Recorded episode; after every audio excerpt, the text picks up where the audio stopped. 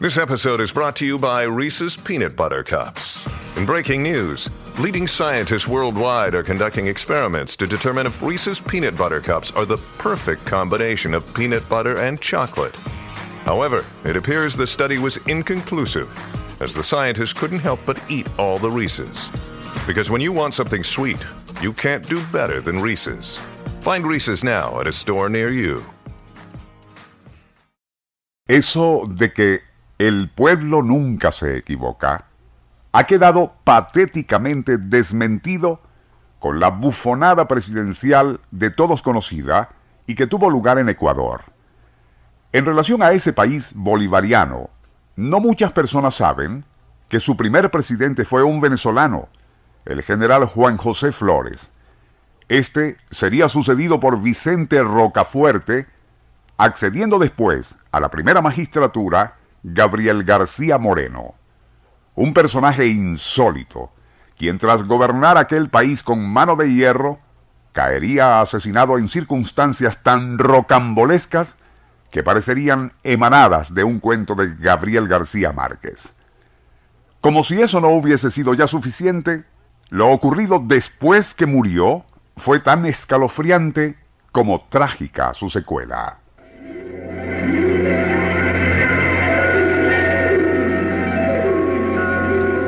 Nuestro insólito universo. Cinco minutos recorriendo nuestro mundo sorprendente.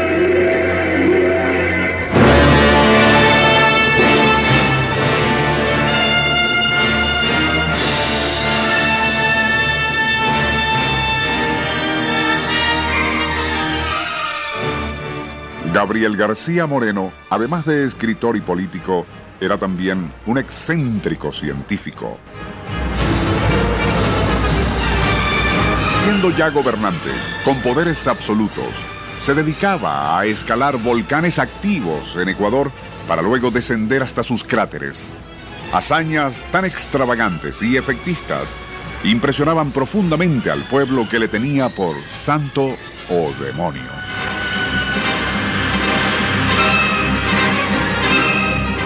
Sus vehemencias dictatoriales aunadas al gran atractivo que ejercía sobre las mujeres le ganaron muchos enemigos, entre quienes descolló un brillante y joven escritor llamado Juan Montalvo. Sus catilinarias, escritas desde el exilio, atacaban a García Moreno con tal acritud que hasta llegaron a vaticinar la muerte del gobernante dando saltos en el aire envuelto en azufre.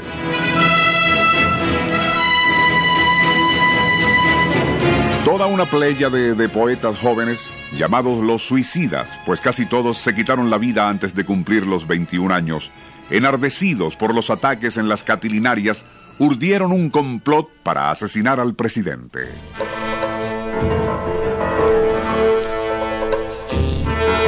El plan consistía en esperar su llegada a Palacio, como lo hacía todas las mañanas a las 8, y ocultos tras unas columnas dispararle mientras subía a las escaleras. Algo relativamente fácil, pues el presidente cubría el trayecto desde su casa al palacio a pie y sin escolta. En la mañana del 6 de agosto de 1875, aquel grupúsculo de poetas conspiradores apostado en su escondite se preparaba a disparar contra García Moreno cuando éste súbitamente desapareció. Era como para creer lo de que tenía pacto con el demonio. Pero no. Característicamente, decidió entrar en una escuela primaria para dictar una clase improvisada a los asombrados alumnos. Media hora después reapareció y ya comenzaba a subir las escaleras de palacio, dando oportunidad a los conspiradores para que le apuntaran con sus armas, cuando giró sobre sus pasos para entrar a un convento situado en la esquina. Tras escuchar misa y recibir la comunión, compartió un breve desayuno con los frailes saliendo de nuevo. En aquella ocasión no se detuvo, y fue al llegar al tope de los escalones cuando el joven encargado de darle muerte le sale al paso revólver en mano. Ya comenzaba a apretar el gatillo cuando un brazo moreno surgió sorpresivamente por entre dos columnas y asestó varios machetazos sobre la humanidad de García Moreno.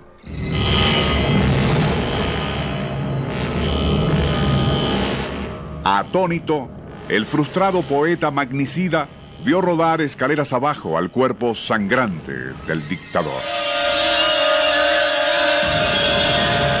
Había ocurrido una de las más increíbles coincidencias en la historia de los asesinatos políticos. Justo en aquel mismo día, hora y fecha, tres grupos de magnicidas, sin conexión alguna entre sí, habían coincidido allí para dar muerte a Gabriel García Moreno. En nuestro programa de mañana, los últimos momentos del dictador y la horripilante secuela de su muerte.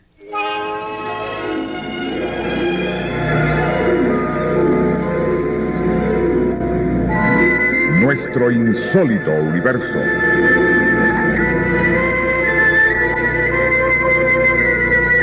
Libreto y dirección Rafael Silva.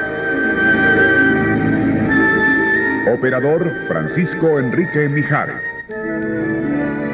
Les narró Porfirio Torres.